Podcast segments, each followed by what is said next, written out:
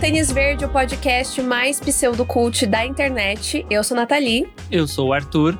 E hoje a gente vai indicar três séries aqui para vocês, incluindo Miss Marvel, que a gente vai falar sem spoilers, mas a gente vai dar um geralzão aí da série que a gente começou a falar no Expresso, né? Mas tivemos que deixar esta série ir embora. Então hoje a gente vai dar um, um, um panorama aí do que a gente achou da segunda metade da série e indicar outras duas séries muito bacanas para vocês, tudo sem spoiler. Isso. Mas antes, segue a gente lá nas redes sociais, arroba no Instagram, no TikTok, no Twitter. É, normalmente deixo deixo o TikTok por último. Eu mudei a ordem e me bugou todo. É, segue a gente em todas essas plataformas, essas redes sociais. Estamos produzindo conteúdo muito bacana para você não perder nada. E, se possível, deixe uma avaliação pra gente positiva, se você gosta do nosso trabalho, no seu agregador de podcasts, que isso ajuda demais a gente chegar a mais pessoas.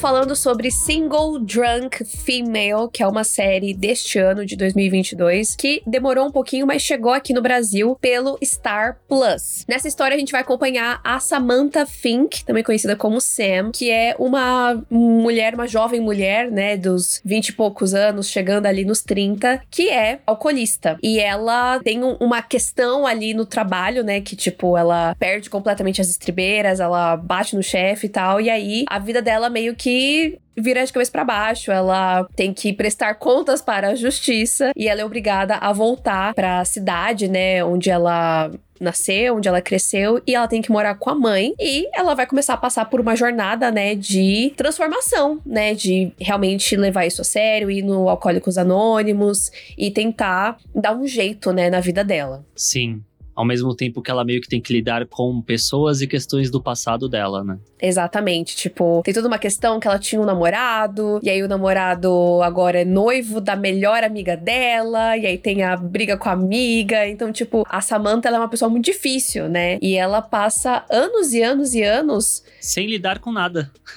Exato, sem, sem lidar com nada, só bêbada o tempo todo, né? Então é meio que esse choque de realidade de o que é viver sóbria, né? Como que é a minha vida sóbria? Como eu sou sóbria? Como as pessoas vivem as suas vidas, sabe? O que que é ter um emprego e tudo mais. Então é tudo muito impactante para ela e muito difícil, né? Porque é muito difícil, né? A gente fala bastante sobre isso, a gente fala de euforia, por exemplo, né? A gente repetiu isso muito durante as análises da segunda temporada, como o vício é uma doença, né? E são então, é uma coisa que muitas vezes sai da, da alçada ali da pessoa, né? Você tem que ter uma força gigantesca para conseguir lutar contra, né? Sim. Mas é claro que também isso não tira a responsabilidade das escolhas e das atitudes dessa pessoa, né? Então, a Sam, ela precisa também enfrentar muito dessas questões, né? De coisas que ela fez, pessoas que ela magoou, né? Pelo caminho aí, enquanto ela tava vivendo bêbada o tempo todo. Sim, sim. E o que eu acho que é muito legal, que deixa a série interessante de assistir, assistir é que ela é uma mistura muito bacana de comédia e um assunto muito sério.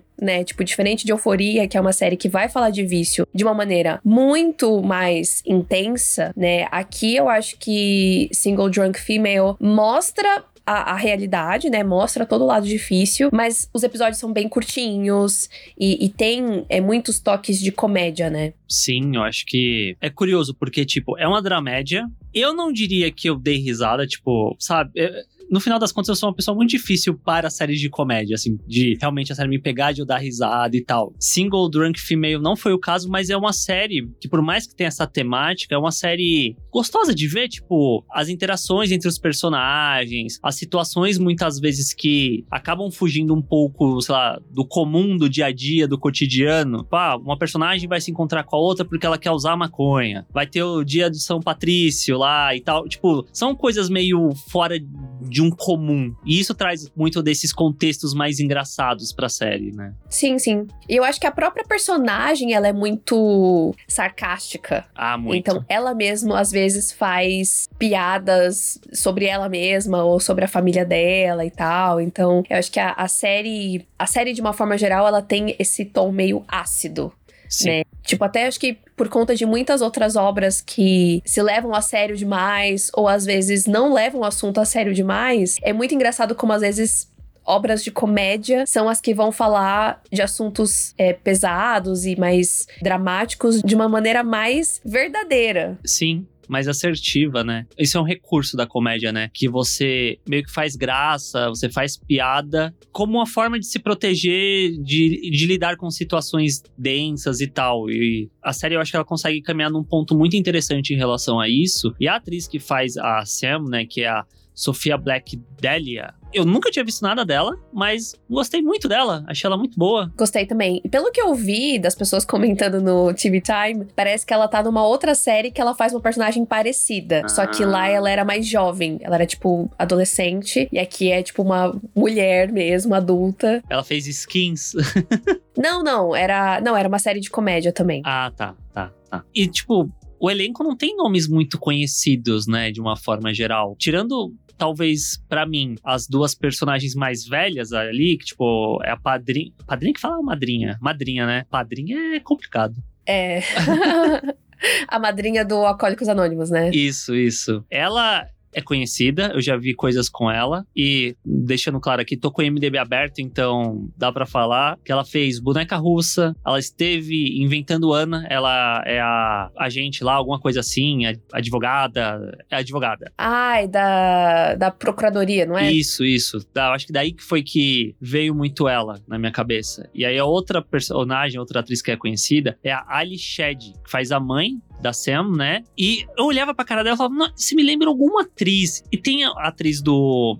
Ai, gente, a série do Pinguim da Netflix, a Typical.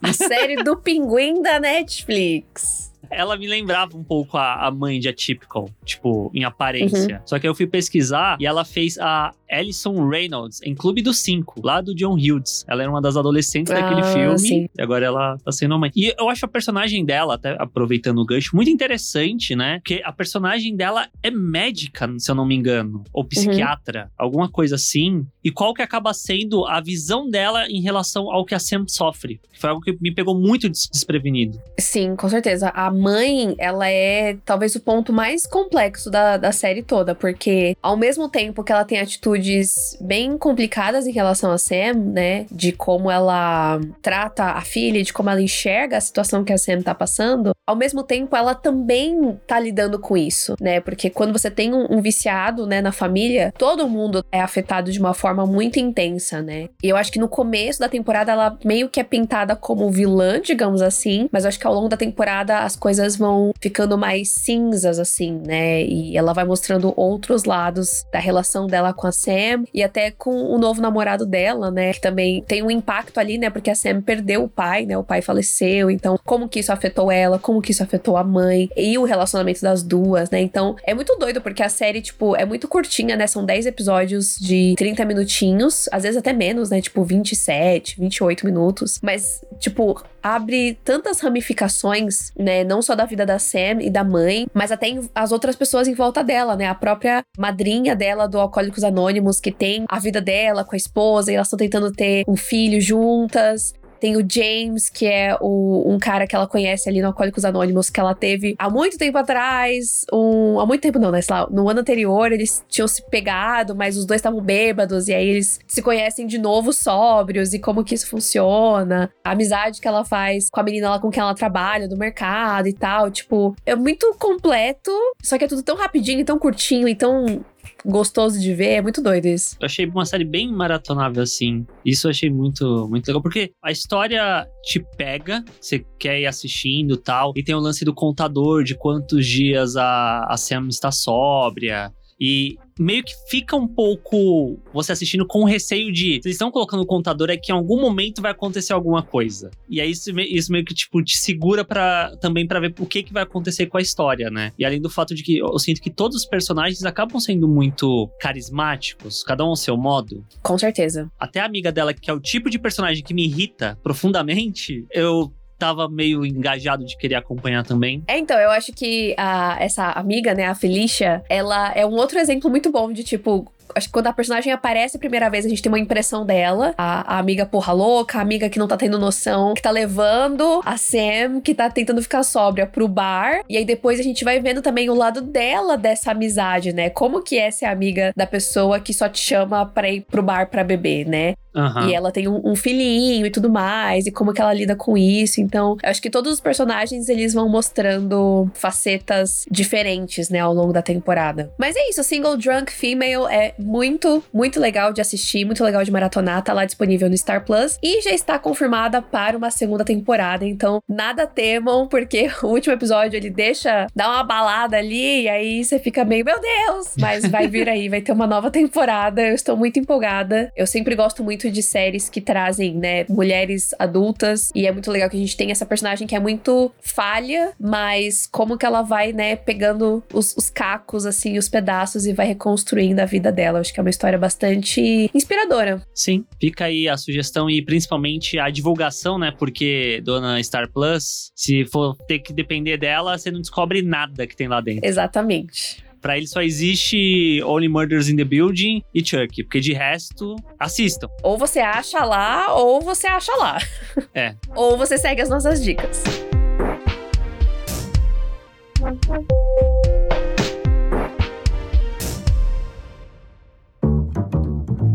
Segunda indicação deste podcast é lá da HBO Max e é uma animação, a famigerada animação adulta, animação para adultos, animações nonsenses que a gente inclusive já fez um episódio aqui do podcast só indicando algumas animações assim. E eu estava um dia passeando pelo, pelo HBO Max e achei lá Bird Girl. Bird Girl! E aí mal sabia eu que essa série carrega todo um legado, pois ela é um spin-off de um spin-off. Então tudo começa em 1967 com a série do Homem Pássaro, né, o Birdman, que ganhou um spin-off nos anos 2000 chamado Harvey o Advogado. Que é bem conhecido, eu acho. Tipo, ali da época do Adult Swim, que era tipo o Harvey meio que defendendo personagens do cartoon, Hanna-Barbera, no tribunal e tal. Tem algum lance, eu não tô enganado, que o Fred Flintstone é um mafioso. Tipo, eles iam bem pra esse caminho de fazer crossovers na época que isso não era comum dentro da cultura pop, de uma forma geral, né? E fazer graça em cima disso.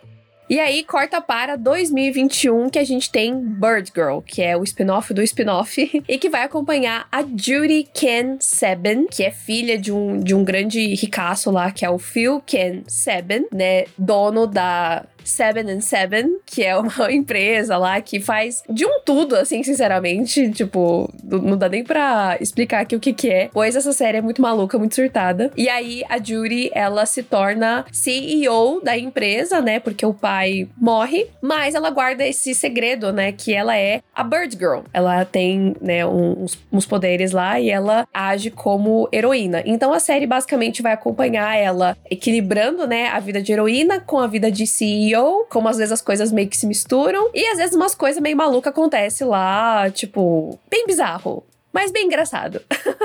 É exatamente isso. Os episódios também são super curtinhos e a série já tá na sua segunda temporada que estreou bem recentemente, acho que foi mês passado, né? Junho? Sim. Ou foi agora em julho? Acho que foi junho. É exatamente isso.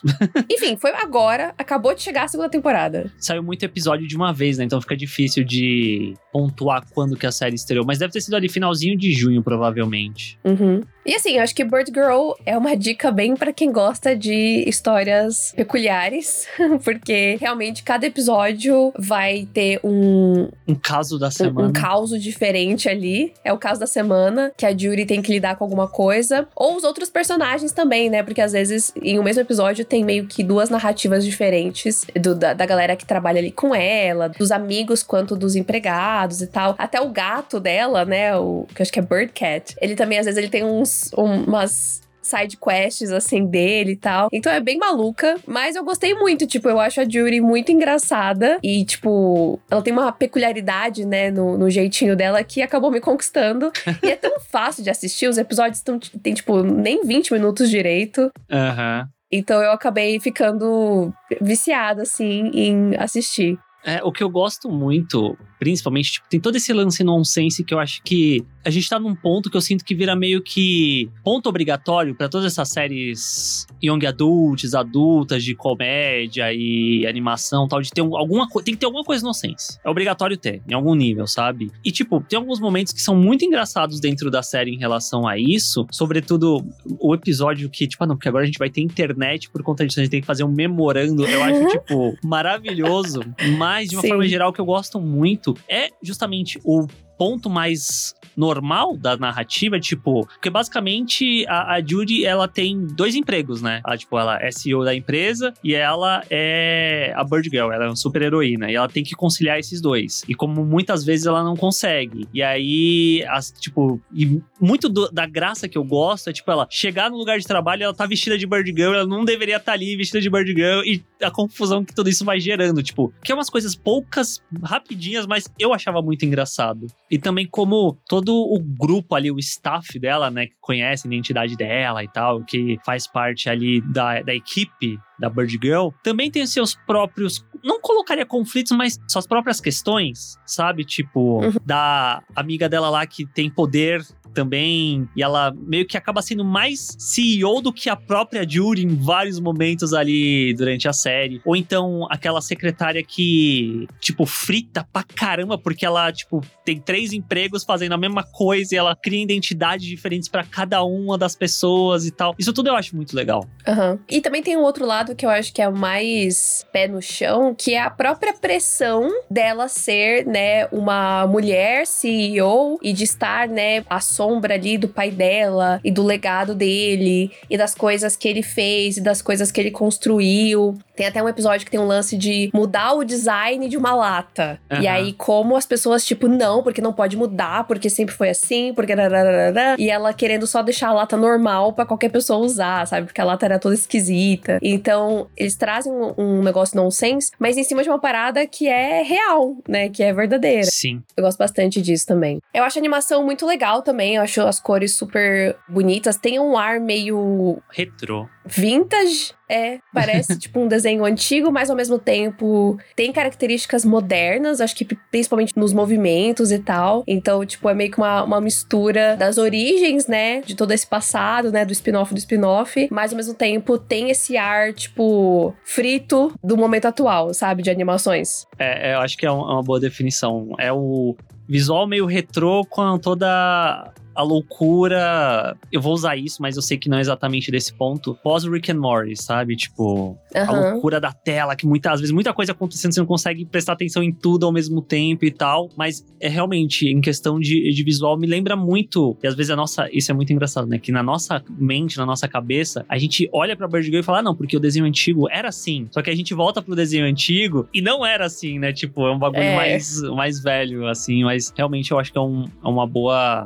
é uma boa junção. E assim, pode ser impressão minha, mas eu não digo como uma crítica, é só um ponto que eu percebi assistindo, é que tem um pouco isso do desenho lá dos anos 2000, que é um pouco truncado o desenho também ao mesmo tempo, entende? Tipo, ele não é um bagulho extremamente fluido. Você vê às vezes que a movimentação dos personagens é mais tipo... Sim, sim. Retona. Meio dura, né? É. E no começo eu tava... Sim, eu sim. não sei se eu gosto disso, mas aí depois... Quando se acostuma, passa. Mas é isso, se você quer conhecer uma história de uma CEO super heroína, herdeira de uma empresa que faz coisas bizarras. Quem é Tony Stark?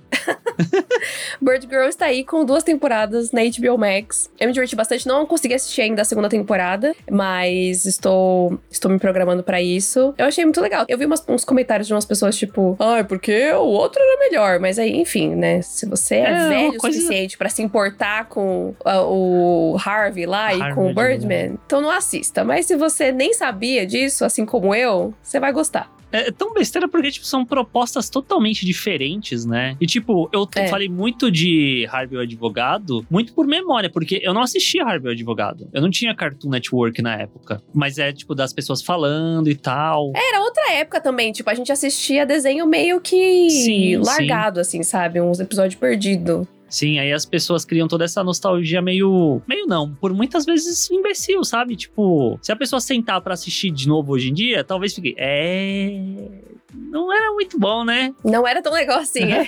Era legal naquela época, porque eu estava naquela época. Quando vai Sim. pro mundo moderno, vira outra coisa, né? Tanto que eu lembro que na época que entrou o HBO Max, um pouco tempo depois, eu sei que no, no HBO gringo tem uma área de Adult Swim, né? Que, tipo, eles colocam vários desenhos antigos e tal. Tem do Adult Swim também? Pensei que era, tipo, desenhos. Tem do Adult cartoon. Swim, mas não sei, não sei se tem tantos desenhos quanto. Aí eu fui dar uma olhada e tinha o Aquatim Force, que era um bagulho que eu assistia quando era ali adolescente, que eu achava incrível, maravilhoso tal. Eu não sei se eu tenho coragem de rever hoje em dia. E aí eu assisti e falei, putz, isso aqui é meio bobo, sabe? Bobo num nível que eu não vou achar legal como eu achava quando eu era adolescente. Além do fato de que o HBO não colocou todas as temporadas. Tipo, tem, acho que três, quatro, dois, alguma, alguma coisa assim, sabe? Não, não tem a sequência. Então, ficou pra lá. Assistam Bird Girl. Mas tá lá, Bird Girl. Bird Girl! Who's the girl who saves the world? A abertura desse desenho é incrível. Sim. Qual que é o bagulho que fica rapidinho? Bird Girl. Sabe? O que que o quê? Hã? Da abertura. O que que tem? Que, tipo, tem isso aí, e aí fica um tic, tic, tic, tic. Ela fala alguma palavrinha várias vezes repetida aí. Bird Girl. Oh my god, oh my god, oh my god, oh my god, oh my god, oh my god.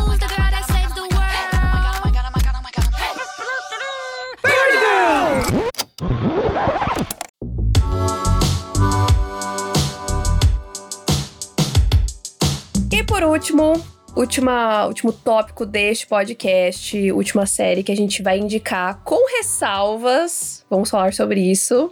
Por último, mas menos importante. Nossa, coitada, não é menos importante. Vamos falar sobre Miss Marvel, Dona Kamala Khan, que chegou recentemente no MCU e que começou assim. Com os dois pés na porta, o melhor primeiro episódio de todas as séries da Marvel. Chegou com tudo, chegou arrasando. E aí, né, ela caiu, infelizmente, Miss Marvel, que tinha tudo pra ser a série mais original e mais cheia de personalidade do MCU, acabou infelizmente caindo nos mesmos padrões nos mesmas, nas mesmas batidas, né, de outras séries da Marvel. Então, se você não assistiu nada da série, não sabe de nada, a gente vai acompanhar uma garota, né, a Kamala Khan, que é uma adolescente de família paquistanesa que vive em New Jersey e que ela é muito fã dos Vingadores, ela é super apaixonada pela Capitã Marvel, ela tem camiseta, ela tem boneco, ela tem pôster, ela faz vídeos no YouTube sobre os heróis. E aí um dia ela acaba encontrando um bracelete lá da família dela e isso desencadeia, né, poderes. E aí ela vai ter que, né, lidar com isso na, na sua vida. E aí vai se desdobrar várias questões. Miss Marvel, então, começa muito forte, né? Os dois primeiros episódios são incríveis, com uma identidade muito marcante, né? Muito divertida, muito vibrante, muito colorida, cheia de intervenções visuais e tudo mais, que cativou muito a gente, né? Sim, acho que ali o primeiro episódio já tava, não, vamos lá, isso é muito legal, quero ver pra onde isso vai e tal. E é curioso que, tipo, já no segundo não tem tanto quanto o primeiro, né? Eu acho que o primeiro é, pra mim, pelo menos, é a joia perfeita, sabe? Eles lapidaram o primeiro episódio de uma forma que você vai assistir, você vai falar, cara, eu vou assistir essa série até o final, porque essa série vai ser incrível, vai ser maravilhosa. Se eles conseguirem fazer isso do começo ao fim, meu Deus, nível Scott Pilgrim pra cima. E aí, a cada episódio que ia passando, toda essa identidade pulsante que Miss Marvel tinha no começo ia se esvaindo. E muito disso vem desse ponto que você falou de cair no mesmo problema de todas as séries da Marvel, que é precisa passar por certas batidas e batidas essas que ao meu ver poderiam ser espaçadas para mais de uma temporada e talvez aí esteja um Uhum. grande problema dessa série e de várias outras do MCU é justamente pertencer a um universo. Então, tipo, a gente tem que condensar muita informação aqui porque a próxima vez que a gente vê esse personagem, a gente não sabe quando vai ser. Então, a gente tem que deixar o personagem já num ponto preparado para quando ele voltar em outro filme que não é dele, ou se tiver uma série, vai ser daqui dois anos, sei lá. Então, eu acho que isso acaba sendo prejudicial pra Kamala, principalmente, porque ela cai nesse ponto de é uma história de origem, a gente vai passar por vários pontos da personagem que simplesmente poderiam, e se fosse o caso de uma série mais talvez mais tradicional, ser colocado ao longo de duas temporadas, por exemplo, de seis episódios cada um, alguma coisa assim. Sim, é porque eu acho que acaba que é mais importante o universo, né, o MCU, do que a personagem. Né? Mas o que envolve a personagem, né? O que envolve a vida da Kamala na escola, os amigos, a família, especialmente, a cultura dela, a religião dela, tudo isso é muito legal. Sim. E no começo é muito bem feito, é muito bem explorado. E aí depois, ali na meiuca, isso vai ficando de lado. Então a gente tem bons momentos, mas que são rápidos. São momentos que a gente quer que tenha mais, que tenha mais desdobramentos. Tem um episódio que ali, por quase sua totalidade, deixa a Kamala de lado, né? Tipo, porque eu, eu entendo a proposta do episódio. Eu não tenho problema com a proposta. Só que eu não sei se era um episódio que eu queria ver nessa altura, ou se fosse nessa altura do campeonato da série, que outros elementos anteriormente apresentados fossem deixados para depois. Porque eu acho que tudo isso que você tá falando é muito legal, mas aí vira esse Jenga da Marvel de colocar várias peças uma em cima da outra, que você vê que a base começa a ficar muito bamba, né? De tipo, É. as coisas são legais, aí, aí você tira de baixo e bota em cima, mas tem que botar uma outra peça que tava ali no meio. E vai subindo as coisas de uma forma que eu sinto que a série perigosamente chega num ponto em que tudo que é legal parece não ter peso nenhum. Nessa questão da família e tudo mais. É, da família, dos amigos mesmo. Que chega uma hora que eles, tipo, tem. Acho que tem uns dois ou três episódios que o Bruno, que é, tipo, o melhor amigo da Kamala, ele simplesmente não aparece. Sim. É muito doido, porque a gente conversa muito sobre interessante de você ter uma estrutura de seriado, né, episódica e tal, e é você dar espaço para outros personagens, também coadjuvantes ali pra história, e você ter um tempo pra contar essa história. Mas é muito doido que a Marvel criou essa estrutura de um filme dividido em seis partes. E aí, no final, tipo, eu acho que seria muito melhor se fosse um filme, porque ia ter uma estrutura melhor pensada do que essa de que são seis episódios que a gente chega num ponto que fica, gente, por que, que vocês estão correndo com essas coisas? Por que, que vocês não colocam uns Sim. episódios a mais? Ou vocês realmente focam-se em pontos que são muito importantes pra história e não tentar abrir muito no começo, aí na hora que chega ali na metade você tem que fechar, você tem que condensar tudo e as coisas não encaixam.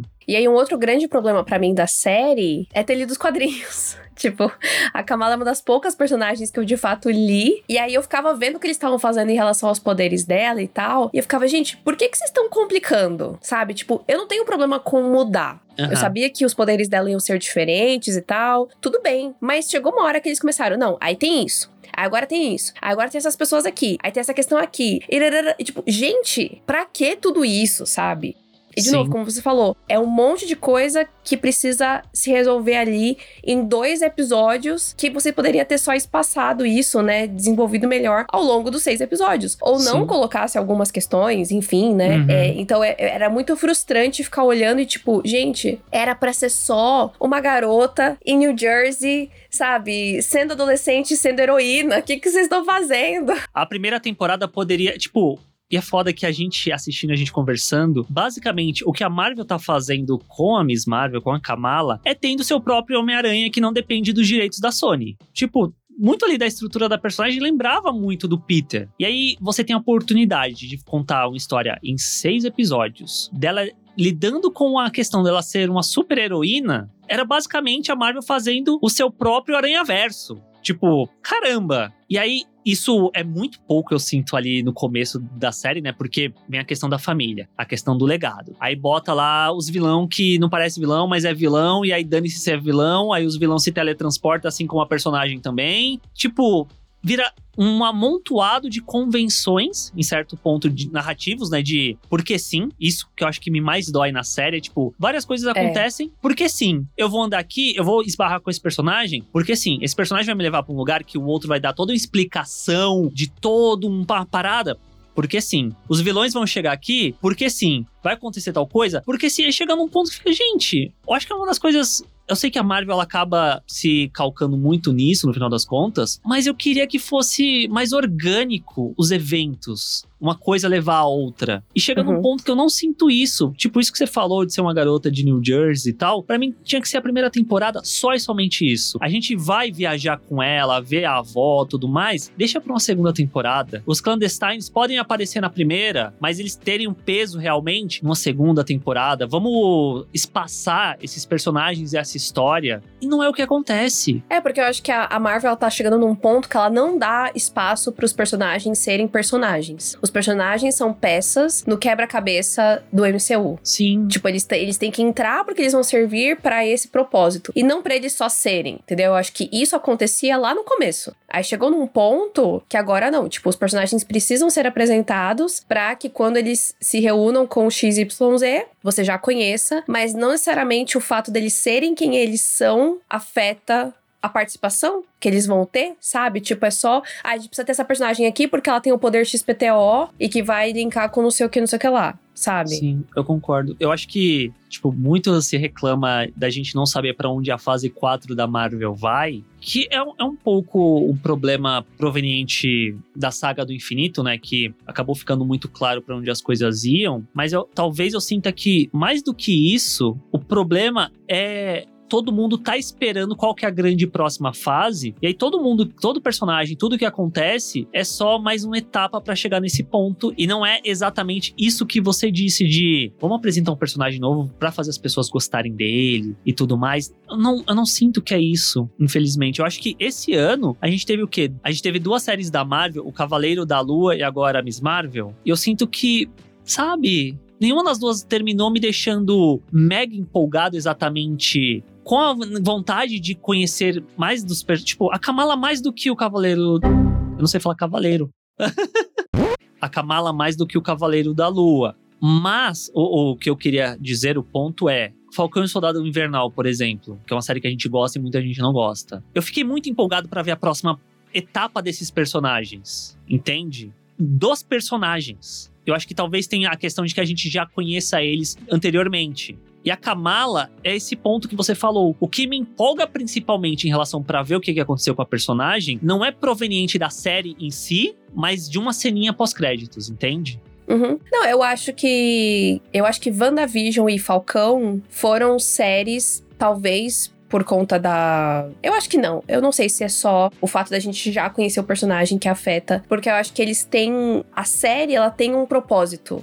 Como série, como história. Porque o próprio Loki, por mais que a gente já conhece ele, você sente que é uma série que tá setando coisas pro futuro. Sim. Pra mim, a série não se segura sozinha. Já Falcão e WandaVision, sim. E Miss Marvel tinha tudo pra ser isso também, mas eles acabaram se sabotando. Porém, nesse sentido de se importar com o personagem, aí eu tô 100% do outro lado, graças ao carisma absurdo da Kamala e da Iman Velani. Ponto. Porque se não fosse isso, se fosse talvez uma outra atriz que não fosse tão carismática, se fosse outra personagem que não fosse tão legal, provavelmente a gente estaria cagando pra ela. Então, a única coisa que ainda me faz gostar de Miss Marvel é justamente esse começo que é muito forte. E essa personagem que é muito legal e que é muito carismática. Porque pela história em si, né, o que envolve os poderes dela ali e tal, e a, todas as, as tramóias dos vilões horrorosos, eu não poderia me importar menos. Mas eu acho que tudo que eles trouxeram culturalmente era tão legal que segurava a onda. E é isso que me deixa mais triste com a Aham. série. Porque ela tem coisas. Quando Miss Marvel é boa, ela é foda. Ela é muito boa. Ela é muito representativa. Ela tem um, um propósito. Né? Ela tem uma história, ela tem uma mensagem, ela tem coração, sabe? E aí, quando vai pra parte super-heróica, fica vazio. É quando ela vira Marvel, ela perde a graça. Exatamente. Quando Miss Marvel não era Marvel, era incrível. Era uma série perfeita. Quando ela virou Marvel, ela virou mais do mesmo. Sim. Ela cai nos mesmos problemas do próprio Cavaleiro da Lua, do Loki, tudo aquilo que, tipo. A gente chegou num ponto, eu tenho a impressão que a gente não poderia se importar menos com isso. Ainda mais que é uma fase 4, sabe? Meio que, em teoria, daqui pra frente é uma página em branco. Seria o momento da Marvel justamente dar espaço pros personagens serem personagens e não já colocar eles nesses grandes eventos de tipo, beleza, se a gente pensa pragmaticamente, a fase 4 começou ano passado lá com WandaVision. Esse ano, a gente já teve meio que um grande evento que seria Doutor Estranho no Multiverso da Loucura, já no segundo ano dessa fase, que foi um bagulho decepcionante. Era pra ter sido um grande evento, né? Mas não, não foi bem assim. E aí, em teoria, ano que vem a gente já tem mais um com as Marvels. Graças a Deus. Eu ainda sou trouxa e eu ainda confio que The Marvels vai ser legal. Não pela Marvel, Aham. mas pela, pela Nia da Costa. Justo. Tanto que, por exemplo, ao meu ver, o que se salvou da Marvel esse ano foi o Thor. Muito justamente porque ele tá na dele. Ele não tá setando nada pra uma grande história. É, ele tá preocupado em contar uma história. Sim. Assim como eu acho que Pantera Negra 2 vai ser incrível justamente por conta disso. Porque o primeiro já é um filme que tá tão no mundinho dele, tipo. Ah, vocês seguem aí, eu tô no meu mundinho. Que eu acho difícil o segundo filme ir muito além disso também. Sim, espero que sim. Torço que sim. É, eu vi alguém falando, eu não lembro se foi no TikTok, talvez tenha sido algum TikTok, mas que parece que todas essas séries, dessa meiuca aí, Cavaleiro da Lua, Miss Marvel, eu acho que até She-Hulk, Loki também, foram feitas muito perto. Foram gravadas muito perto. E aí, meio que a teoria da pessoa era que, tipo, ficou tudo meio igual porque tava sendo feitas ali, meio que com o mesmo mindset. Aham.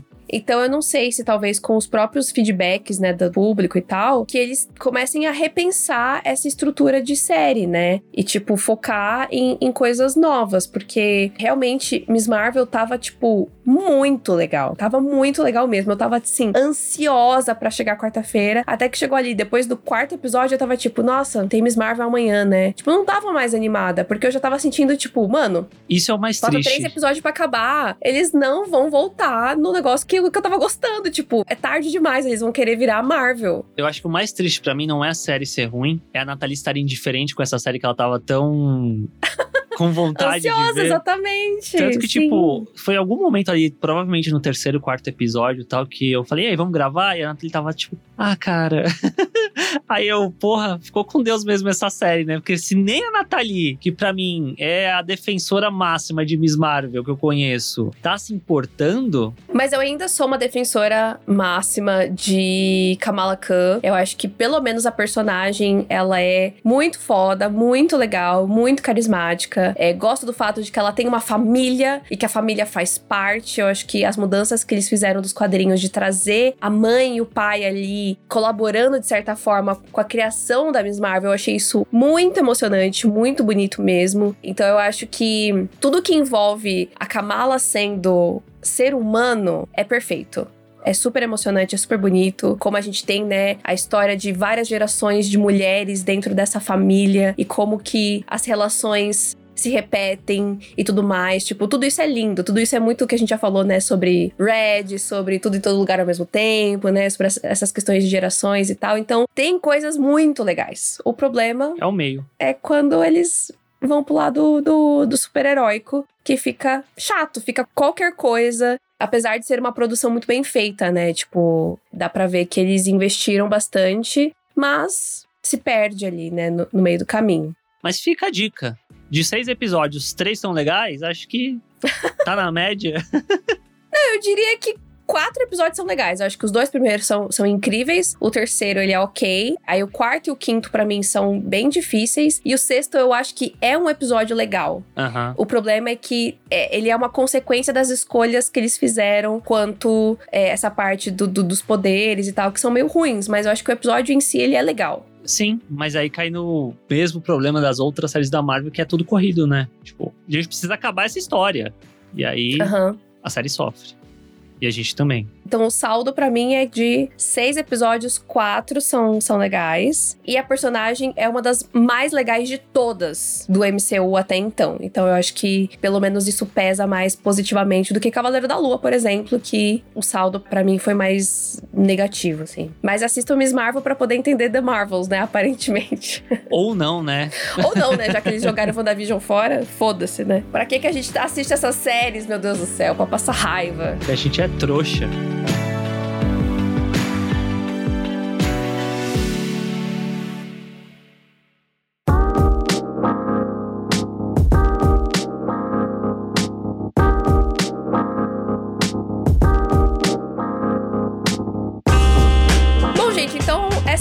Dicas de hoje. Espero que vocês tenham gostado, espero que vocês sigam as dicas. E se vocês já assistiram é, alguma dessas séries, já assistiram Miss Marvel, conta pra gente o que, que vocês acharam lá nas redes sociais. Pode mandar e-mail pra gente, enfim, sinal de fumaça. Estamos aí em todo lugar, arroba Tênis Verdecast. E compartilha com seus amigos o podcast, compartilha com as outras pessoas que também gostam de cultura pop e querem, né, receber dicas aí de filmes e séries e também ouvir pessoas analisando excessivamente o que elas assistem. a gente se fala semana que vem, então. Tchau! Tênis verde, tênis verde, tênis verde.